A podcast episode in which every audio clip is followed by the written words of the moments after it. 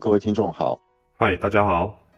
对，呃，这个礼拜我们之前讨论过的关键点位嘛，三千八百点的 S M P 五百也收破了，日线格局也收破了。那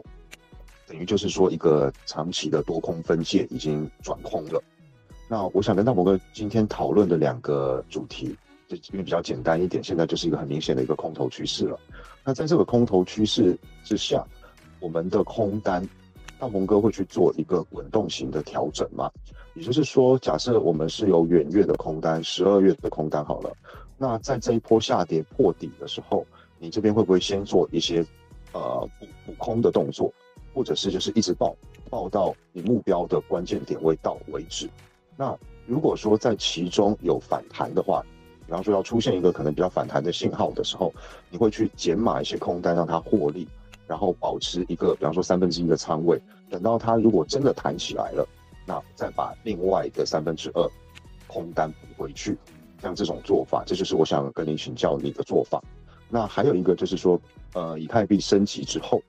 结果产生了这么大的一个崩跌，那大鹏哥这边的看法是什么？大概我们今天就围绕这两个主题比较简单一点的来讨论一下。哦，好好，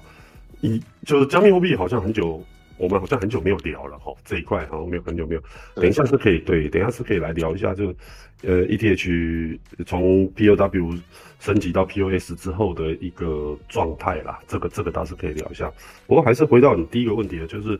呃，如果说很单纯就是要聊，就是说呃我个人的做法的话，我想先跟大家建立一个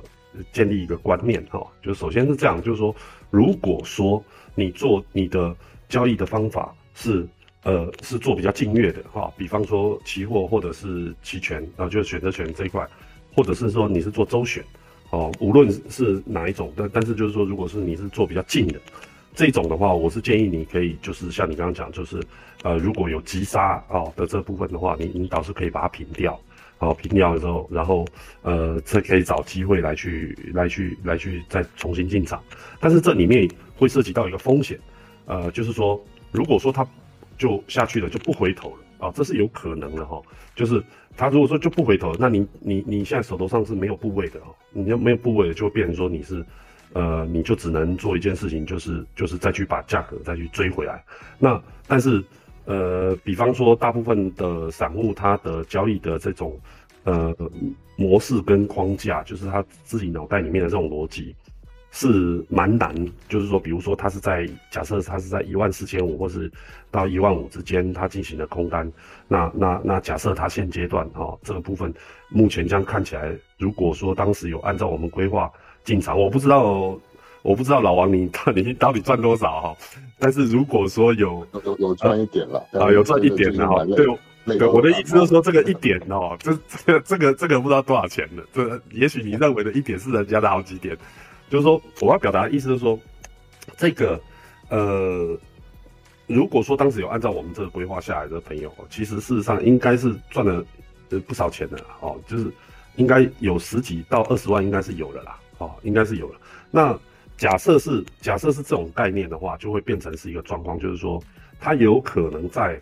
一万四这个节点呢，他有可能会选择持盈保泰。也就是说呢，他有赚就好，因为他前面已经有赚了十几二十万。大部分的散户应该都是这种逻辑啦，就是他可能会选择，呃，平仓平掉，然后然后再来再来看看，就是后面怎么样变化再来说。但是往往就是说，如果说这个盘继续往下踹的话，啊，比方说我们随便举例好了，假如说你一万四千四千点平掉了，可是这个盘呢，从一万四再继续跌，跌到一万三千五，就多跌了五百点。哦，或者是多跌了一千点好了，假设跌到一千三好了，啊，一万三好了，那可能在这这个一千点，他可能就是一直在看，一直在犹豫，因为他在等它反弹才要进去，啊，但是有可能他就不反弹了，就一路往下踹了，这是这是有可能的，因为，呃，我我我我这就要回到我之前讲的哦，这个已经进入主跌段的行情了嘛，哈，主跌段的行情，它的利空消息就是一个会堆叠一个啦，哦，就一个会堆叠一个，那不见得这个行情会跌得有多快，但是。呃，你要等它这个现在目前这个状态，然后它有一些呃你想象中的这个所谓的反弹的这个行情，我个人觉得是可能性是很低很低的啦，哈，是很低的，这种机会是很低的，所以我才会这这个是我刚才会讲说，这个是呃，对于如果说你是呃买近月的哈，或者是买连续月份的这种投资人来讲呢，那是比较适合，就是说他做滚动式的这个仓位的管理，也就是说有大跌呢，他可能就进去，那假设有反弹呢，或者是呃万一不反弹的话，那你要记得再把它追进去哦，再再追进去。呃，这个就是所谓的滚动式管理，但是这个要对于自己的这个呃，就是交易的管理管理的这一块要非常成熟。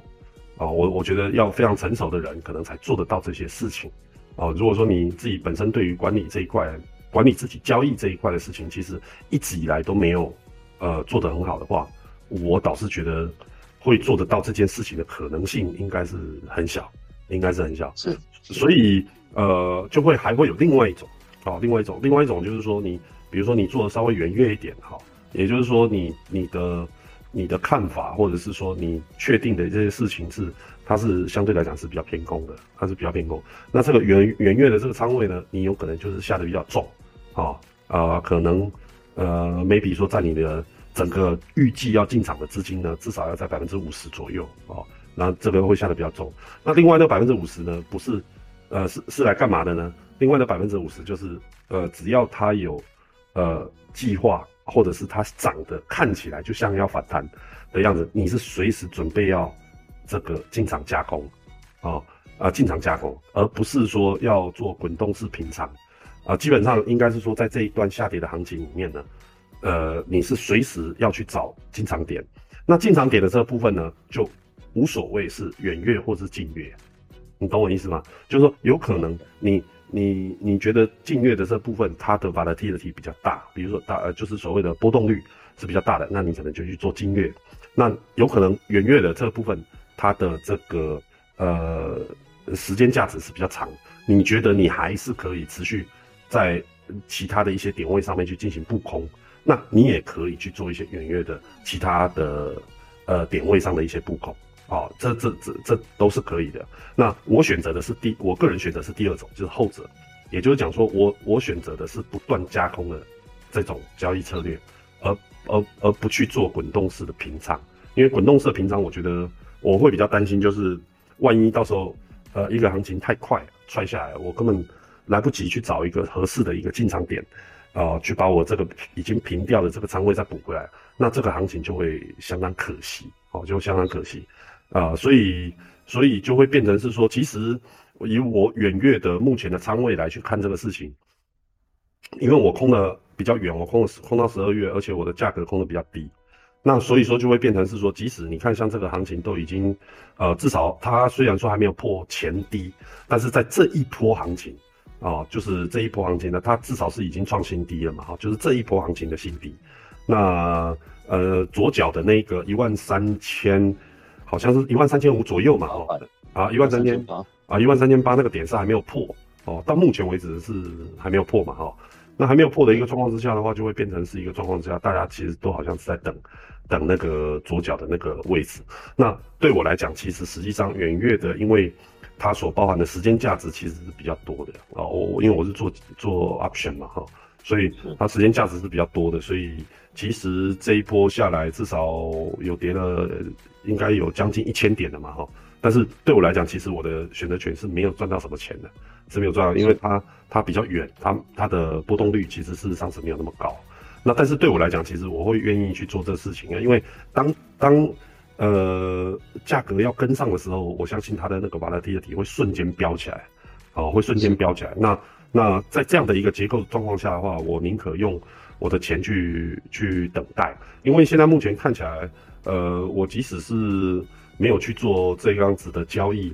呃，好像也看不到什么其他更好的一些投资的机会，所以我宁可去做一些等待。你包含说像我们上周还是我忘了是上周还是上上周，我们还特别提到了这个黄金，我有特别跟大家讲黄金这东西，叫大家不要去买嘛，对不对？不要去，呃，不要去买进。你看这黄金都破破近期的低点了，哦，就是都已经。呃，就我讲的是美美国黄金的哈，CME 的那个美国黄金都一千六百一千六百多了嘛哈，所以呃，所以我觉得这一块东西的话，可能呃，我个人的选择会是像这样子的方向做交易，会是比较符合我个人的个性。那当然，这个东西其实事实上就是萝卜青菜各有所爱啦。就是有些人他喜欢 A，有些人喜欢 B，并不代表我的这做法适合大家。所以大家可能也可以去理解一下我刚刚讲的这种东西哈，去试着调整一下自己的这种交易的方式，或者是仓位管理的这种逻辑。我觉得再来去进场啊，或者是说再来去调整自己的部位哦，我觉得才会是比较合适的。你你你你你说呢？你觉得呢？呃，我自己目前的做法分成三块，那一块就是我有买那个元大五十反。那因为这个东西没有带杠杆嘛，所以我也不怎么担心。那我就是把它摆着。那等到呃，因为它也没有说要像期货会结算嘛，所以这个我就是摆着，然后慢慢挣，看它慢慢往下。那当然这个东西因为没有杠杆，也赚不了太多钱。那就是呃一个部分啊，比较保守的一个部分。那另外一个部分就是我有做期货，我也有做期权。那期货这一波下来呢，我的确把大部分我期货的仓位都补掉了。在大概一万四的这个地方，我都补掉了，因为我也不知道它会不会来个反弹，或者是我也不知道它会不会在这边打底要震荡很久。但是我在补掉之后，我就是在补的这段时间，因为远月的 P，十二月的 P 嘛，我我也是买这个一万一的十二月的 P。那就像大鹏哥说，它时间价值很多，所以还没什么动，那交易量也小，所以一旦有呃很低价，比方说四十到五十之间来个四十二块，我就买买个几口，买个几口这样。用我期货赚的部分去布局这个 P，那对我自己来说的好处是说，期货因为它的震荡也比较大，那最近晚上的时候它常常点位一来一回是一两百点，那压力也会比较大，所以我把这一部分去做一个获利的了结，也是我觉得因为最近太累，身体状况也不是那么好，那反而用这个赚的钱去布局 P，对我来说我是比较心安的。那这个是我自己的一个做法，这样子可以跟大家分享一下。哦，所以你是用赚来的钱去布局 P 啊，不是用赚来的钱去买思思啊？哈，思思有两种，思思已经买买了。哦，思思已经买了，是不是？我操，真的了不起了不起。哦，还有另外一个就是你刚刚有提到，就是 ETH 的这部分啊，ETH 我一直都有持仓啊，就是反正呃 ETH 我的做法就会是比较滚动的哦，是比较滚动。那我现在目前大概是半仓的状态，大概半仓状态。那呃应该是这样讲啊，就是说呃，并不代表说就是呃我半仓的这部分，并不代表我对这个这个产品看空啊。我觉得它还是相当不错的一个投资的标的，但是它的波动是非常大的，并不代表适合每一个投资人，也并不代表是它适合未来的呃长期的市场啊。就是也就是讲说，我要表达的意思是讲说，这个加密货币这部分其实大家随时都要有一个心态，就是说它确实是有归零的可能性啊，它是有这个可能性的。所以说，就变成说你在做这样子的一个产品，无论你今天是做比特币啊、以太币啊，你无论是做哪一种货币，都有归零的风险哦，都都是有的。所以，呃，我觉得你只要把这一块事情想想通了，而且想开了，那你在做呃加密货币这块交易的时候，相对来讲就会比较稍微轻松一点，你心理压力就不会这么大。那当然，我觉得主要的重点可能还是在于就是呃 ETH 从 POW 哈 Proof of Work。这就 POW 就是一个 proof of work 这一件这这这句话的这个每一个前面的字母哈来去做的一个缩写哈。那从工作量的证明，也就是说所谓的矿工，呃，他的工作量证明，他现在目前从九月十五号已经正式移转到 POW，也就是呃呃抱歉呃呃转到这个 POS proof of stake 哦，就是等于讲说你要用 stake 的要用 stake 的方式哦。呃，就有点类似像传统金融市场的这种，呃，定存，哦，就有点类似像这种定存的这种方式，叫 stake，哦，来去来去挖矿，那它已经不需要，呃，不需要 server，它不需要矿机，它也它也不需要显卡，它不需要的，你只要本身有持有，呃，ETH，那你就可以去，呃，你就可以去做 stake，啊，那，呃，当然它给你的 return。以现阶段目前的这个状况跟挖矿比起来，当然是差的是非常之多了哈，差的非常之多。你做 stake 的话，现在呃年化哈年化的收益大概是在百分之四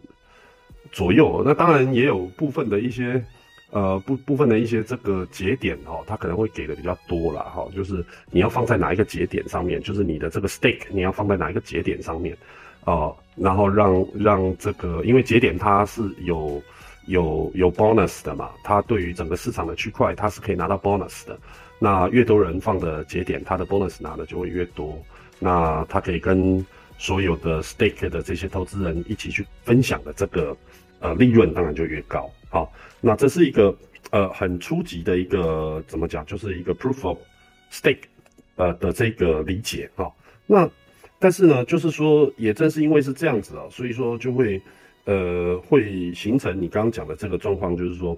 呃，为什么它从呃 POW 转到 POS 的这个过程呢？呃，导致于说它的下跌是相对来讲是比较多的。那我想这里面应该是有很多的矿工啊，哈，就是这一波下跌的抛售方，我个人认为是有相当大量的矿工在这一块市场上面。因为首先是这样的，POS 它的收益其实也并不高。然后再来就是说，之前，呃，挖矿所囤出来的这个 ETH，可能也已经，呃，对他们来讲，可能也已经很收益已经很丰沃了，哦，那未来的市场它，呃，至少在短时间内，所谓短时间内，就是在，呃，六个月到一年的范围内，呃，它可能看不到有太好的这个涨幅的机会，所以说他就想说，那这样子的话，其实实际上就可以。把之前的这些 proof of work 所得来的这些 ETH，呃，也就是以太坊，然后就在这个市场上去进行抛售了。所以，所以看得出来，其实因为这一波行情的下杀，哈，其实我看得出来市场上，呃，就是多空交战的，其实会比较明显呐。也就是讲说，抛售方他抛售的量量体，虽然说都不是非常大，但是都可以看得出来，就是说。它在整个下跌的 K 线的这个结构里面呢，其实呃接盘的人其实也都接的比较积极啊。那接的比较积极，并不并没有办法导致就是说它这个行情能够在呃迅速上涨，但是至少可以让它下跌的速度哈，不要导致就是变成是一个恐慌的状态哦，变成是一个恐慌的状态。但是以现阶段目前哈，就是区块链上的一些数据来看。呃，我们其实主要可以看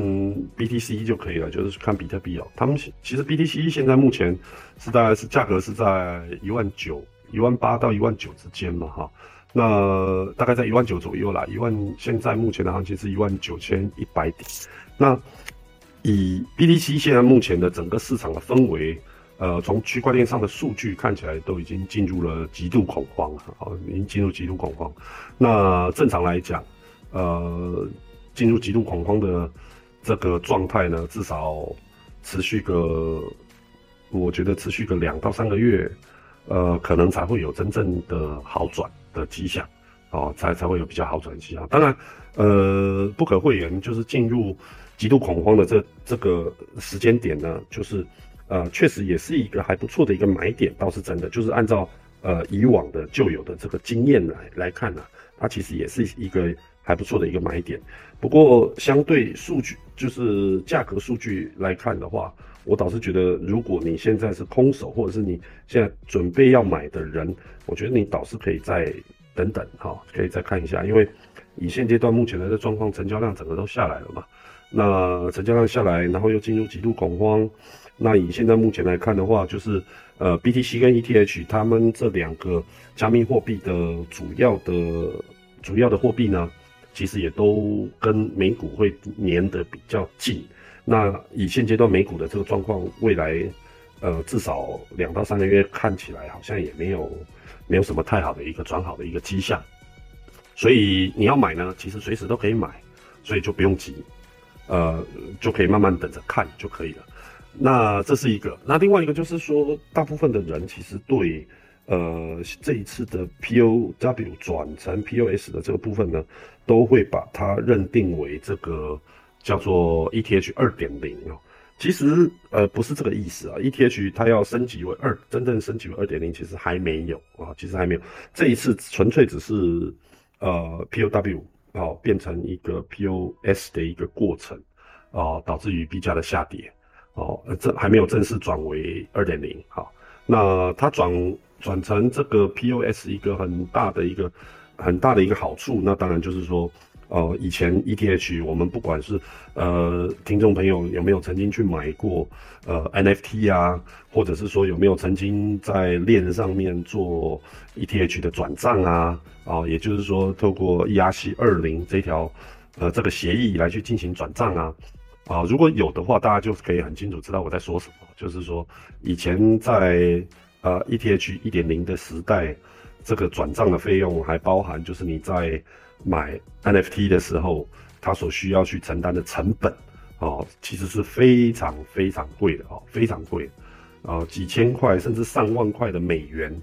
啊，一次，这都是时有所闻哈，这都是时有所闻。但是你看它现在一转到这个 POS，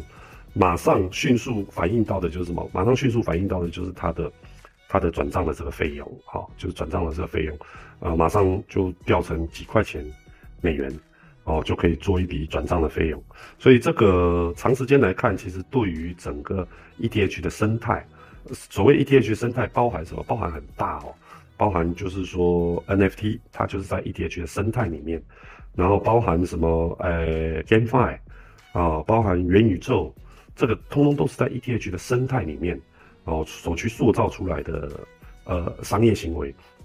那在这样的一个过程里面，其实大家支付的成本只要越低。就可以导致它这整个生态是越健康的哦，越健康，所以长远来看还是好事了，哦，长远来看还是好事。那所以呃，今天就因为我们也蛮久没有聊到加密货币的这一块，那我现在目前这个加密货币的这一块也只能跟大家讲，就是说大家要做好一个比较长期抗战的一个心理准备了，好，就是心理准备。那呃，再重复一次，我曾经在我们这个节目的不知道是。第二集还是第一集还是第三集，反正是非常前面有曾经跟大家聊过的，就是从二零二零零七年开始，一直到呃至少是在去年哈，到去年二零二一年，每一次的比特币的下跌，呃到了极度恐慌的过程，一直到现在都十几年了哈，十几年的这过程里面，呃我只能跟大家这样讲哦，就是在这十几年的过程里面。你任何一个恐慌的机会点，或者是说你在任何一个十几年来的时间段，你卖出比特币，你把比特币卖掉，以现阶段我们事后来去看这个事情，你在十几年的过程里面，任何一个点卖，全部都是错的，啊，全部都是错的，没有一次是对的，哦，所以我在这边还是要鼓励大家，就是说，如果说你有持有呃加密货币的这一块的持有者的话，鼓励大家。就是说，还是要把这一个艰难的时候要挺过去。虽然未来带有太多太多，还是有非常大量的这种不确定哦。所以呃，可能今天我们聊这个加密货币这一块，不见得是一个很好的一个时机点呐。但是至少可以让大家可以知道一下，就是说，呃，我我我持有的这个 ETH 的这部分，我还是持有着啊。那所以，呃，即即使是我有一半先卖掉了，我都没有把它换成法币，我还是用 USDT 的形式是存在的。那这样子存在的目的就是我随时准备还要再把它买回来的。好，这个也是要给大家打打气。那以后有机会的话，可能我们再多聊一聊这个有关呃加密货币这一块吧，因为加密货币这一块其实还蛮大一块的。因为目前看起来整个中心化的市场，哈，十月份是。呃，看不到有什么很大的事情，至少是十一月才会有一次的这个加息会议嘛，就十一月跟十二月嘛，哈。那以目前的这个状况看起来，就是，呃，十一月我估计还是零点七五咯，十二月零点五咯，加起来一点二五啊，呃呃呃呃，加起来一点三，正好能够符合这个呃 Fed 它在这今年度最后一个。呃，规划的这个利率的标准了，哦，呃，规划的这个利率标准了，所以因为刚上三嘛，然后再加一个一点五嘛，哦，呃，可以到四点五嘛。那我们伟大的这个 FED 的主席不是讲了吗？就是预期这一次就是要把这个呃，利率控制在这个四点五到四点六嘛，哈，我们看这一次公告的点阵图，就可以看得出来，大概是四点五到四点六在这个地方嘛。那正好十一月、十二月，我觉得还有两次嘛，我觉得这一次两次的加息会议大概就是这样，所以也没有什么太多的，应该是说没有什么太多预期的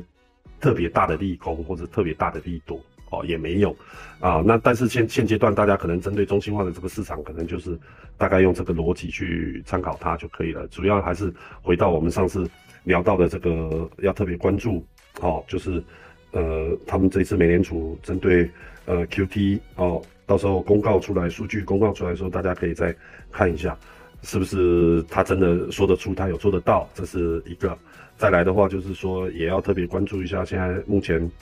呃，俄乌的战争的这个事情，它会不会扩大？哦，会不会扩大？那扩大的话，那当然对于老百姓啊，什么这些东西，当然是包含整个经济的这状况，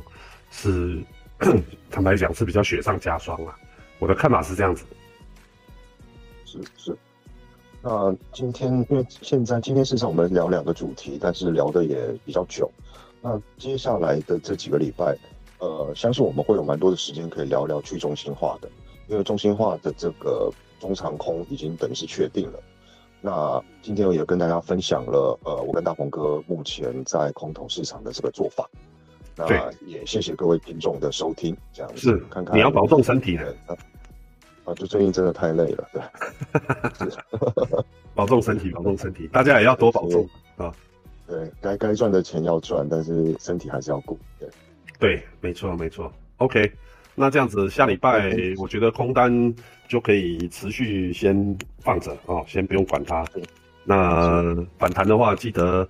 有手头上有股票的，我再跟大家讲一次啊，是反弹要记得要要要走哈，反弹记得要走。然后如果你现在还是空手的话，如果假设下礼拜有机会反弹，要记得赶紧进场啊，要赶紧进场。啊，我的建议大概就是这样子了。进场做空不是进场做多啊？对对对对对对对对，进场做空。对对对对，如果如果如果，当然前提是这样好，就是说从从十月一号开始，一直到这个十二月三十一号这中间，万一有任何重大的利空或是利多，当然我跟林燕都一定会在及时的这个呃节目里面会跟大家分享一下，我们针对像这些事情，我们的。看法大概是怎么样子？哈，也许持仓的调整，对对对对，赶紧大家就可以去做一些持仓的一些调整。但是到目前为止，我是没有看到更好或者是更坏的一个状态啦。呃，应该是这么说吧。是是的，是的。好的，那就谢谢各位收听，也谢谢大鹏哥，谢谢谢谢大家。OK，那就先这样子了。好，再见，拜拜，拜拜拜拜。